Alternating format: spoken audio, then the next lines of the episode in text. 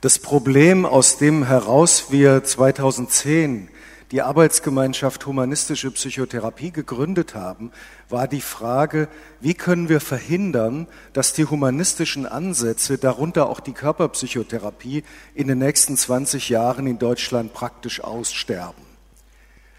Die alten Häsinnen und Hasen der Körperpsychotherapie gehen langsam auf die Rente zu. Die von den Unis nachwachsenden Masterpsychologinnen und Psychologen lernen als Standardverfahren von der Pike auf Verhaltenstherapie. Bereits die Tiefenpsychologie gilt mancherorts als eine Art Protestvariante. Die humanistischen Richtungen und körperorientierten Richtungen werden an vielen Hochschulen entweder ignoriert oder pauschal und völlig unberechtigt als unwissenschaftlich verunglimpft. Humanistische Ansätze wie die Gesprächspsychotherapie wurden trotz wissenschaftlicher Anerkennung mit perfiden Manövern ins Abseits gedrängt. Ihr könnt auf der AGHPT-Website nachlesen, wie das genau gelaufen ist. Die Approbationsausbildungen sind rammelvoll, obwohl sie von der Praxisorientiertheit, der Selbsterfahrungsintensität und der klinischen Wirksamkeit her körperpsychotherapeutischen Ausbildungen, vorsichtig ausgedrückt, nicht unbedingt überlegen sind.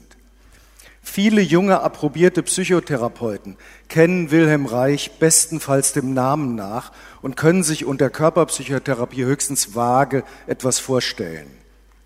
Gleichzeitig werden besonders die körperpsychotherapeutischen Ansätze wie Steinbrüche benutzt, um die kassenanerkannten Richtlinienverfahren mit hochwirksamen körperorientierten Techniken aufzupeppen.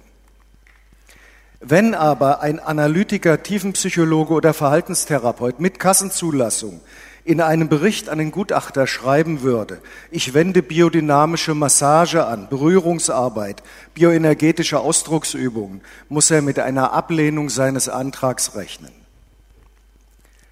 Trotz einiger erfreulicher Integrationsversuche, wie zum Beispiel am IFP Potsdam, an der Köln-Bonner Akademie und bei ZIST, kann von einer umfassenden Ausbildung zum Körperpsychotherapeuten im Rahmen einer Approbationsausbildung bisher keine Rede sein. Und es ist nicht absehbar, dass sich das in nächster Zeit grundlegend ändert. Ganz anders im Rahmen der humanistischen Psychotherapie. Hier ist die DGK Gründungsmitglied. Und die Körperpsychotherapie ist ganz selbstverständlich als eigenständiger Ansatz akzeptiert. Wenn der wissenschaftliche Beirat die humanistische Psychotherapie als ein Verfahren anerkennt, könnten alle derzeitigen körperpsychotherapeutischen Ausbildungsinstitute schon im nächsten Jahr Approbationsausbildungen anbieten. Und wir könnten beim gemeinsamen Bundesausschuss einen Antrag auf Kassenfinanzierung stellen. Die Unterscheidung zwischen Verfahren nach der Terminologie des Beirats sowie der Notwendigkeit, sich solchen Verfahren zuordnen zu müssen, entspricht weder dem aktuellen internationalen Gepflogenheiten noch den Diskussionen in der Scientific Community oder den historischen Entwicklungen der Psychotherapie. Diese Zuordnungen werden uns auf bürokratische Weise aufgezwungen, wenn wir in die Möglichkeiten der Approbationsausbildung und letztlich der Kassenfinanzierung kommen wollen. Wir kommen nicht drum herum, uns diesen gesellschaftlichen Machtverhältnissen gegenüber so oder so zu positionieren. Wenn wir sie ignorieren, können wir für lange Zeit nur mit solchen Patienten rechtlich abgesichert und offen körperpsychotherapeutisch arbeiten, die sich das, wenn erforderlich, auch über mehrere Jahre hinweg finanziell leisten können. Das Verfahren humanistische Psychotherapie, wie es in unserem Antrag an den Beirat definiert ist, ist der aktuelle Stand entwickelter psychotherapeutischer Ansätze, die inzwischen weit über ihre gemeinsamen Wurzeln in der humanistischen Psychologie der 1960er Jahre hinaus entwickelt sind. Im humanistischen Psychotherapieverfahren wird schwerpunktmäßig betont, was am Menschen spezifisch menschlich ist, was also über das bloß animalische beziehungsweise biologisch homöostatische hinausgeht. Natürlich erkennt die humanistische Psychotherapie an, dass der Mensch auch ein Tier ist. Aber er ist unendlich mehr als ein Tier und zwar um nichts weniger als eine ganze Dimension, nämlich die Dimension der Freiheit, schreibt Viktor Frankl.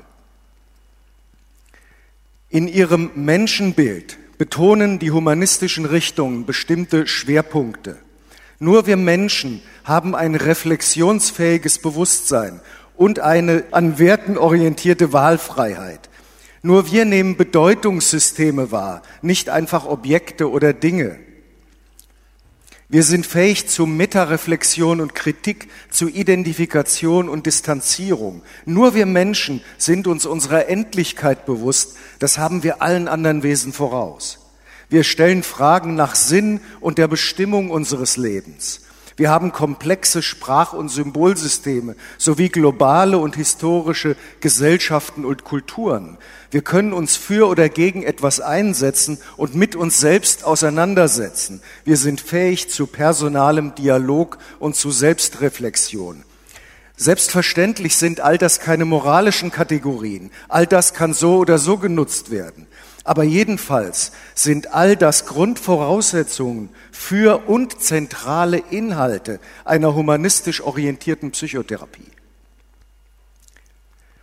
Was unsere Motivationen betrifft, streben nur wir Menschen nach Selbstverwirklichung, nach psychosozialem Wachstum. Wir haben ein Bedürfnis nach personaler Begegnung, nach Seelenspiegelung, nach Austausch und Intimität und nach einem sinnerfüllten Leben. Auch was die klinische Praxis betrifft, haben die humanistischen Richtungen bestimmte Schwerpunkte entwickelt. Wir bemühen uns um personale Akzeptanz und bedingungslose Wertschätzung unseren Patienten gegenüber. Wir arbeiten kompetenz- und potenzialorientiert mit empathischem Verstehen. Wir fördern Selbstregulation und Selbstheilungskräfte, Gewahrsein und Achtsamkeit, Empathie und Selbstempathie. Wir verstehen Psychotherapie als professionell intersubjektive und kooperativ dialogische Arbeit auf Augenhöhe, an der Beziehung, in der Beziehung. Wir reflektieren mit unseren Patienten existenziellen Sinn und Werte. Wir arbeiten erfahrungsorientiert und emotionsfokussierend. Obwohl all das ursprünglich Essentials der humanistischen Psychotherapie und in anderen Richtungen zunächst völlig unbekannt waren, wurden mehr und mehr Versatzstücke dieser Arbeitsweisen von den Richtlinienverfahren in ihre eigenen Paradigmen eingebaut und in der Regel ohne Bezug auf die humanistischen Quellen zu Eigenentwicklungen erklärt. Zum Abschluss drei Thesen. Erstens, in der Praxis der Körperpsychotherapie werden alle anthropologischen und praxeologischen Essentials der humanistischen Psychotherapie voll realisiert. In der körperpsychotherapeutischen Theorie gibt es hier noch einigen Nachholbedarf. Ich sehe da eine Aufgabe für körperpsychotherapeutische Wissenschaftler. Zweitens, die Körperpsychotherapie ist ein eigenständiger Ansatz mit eigenen Begriffen und Techniken innerhalb des humanistischen Verfahrens. Sie hat historische Wurzeln und konzeptuelle Bezüge, vor allem zu modernen psychodynamischen Strömungen, die wiederum manche traditionelle Konzepte der humanistischen Psychotherapie, wie zum Beispiel die Idee der Intersubjektivität und der Affektorientierung aufgenommen haben. Drittens, Körperpsychotherapie ist in der Theorie psychodynamischer als in der Praxis und in der Praxis humanistischer als in der Theorie. That's it.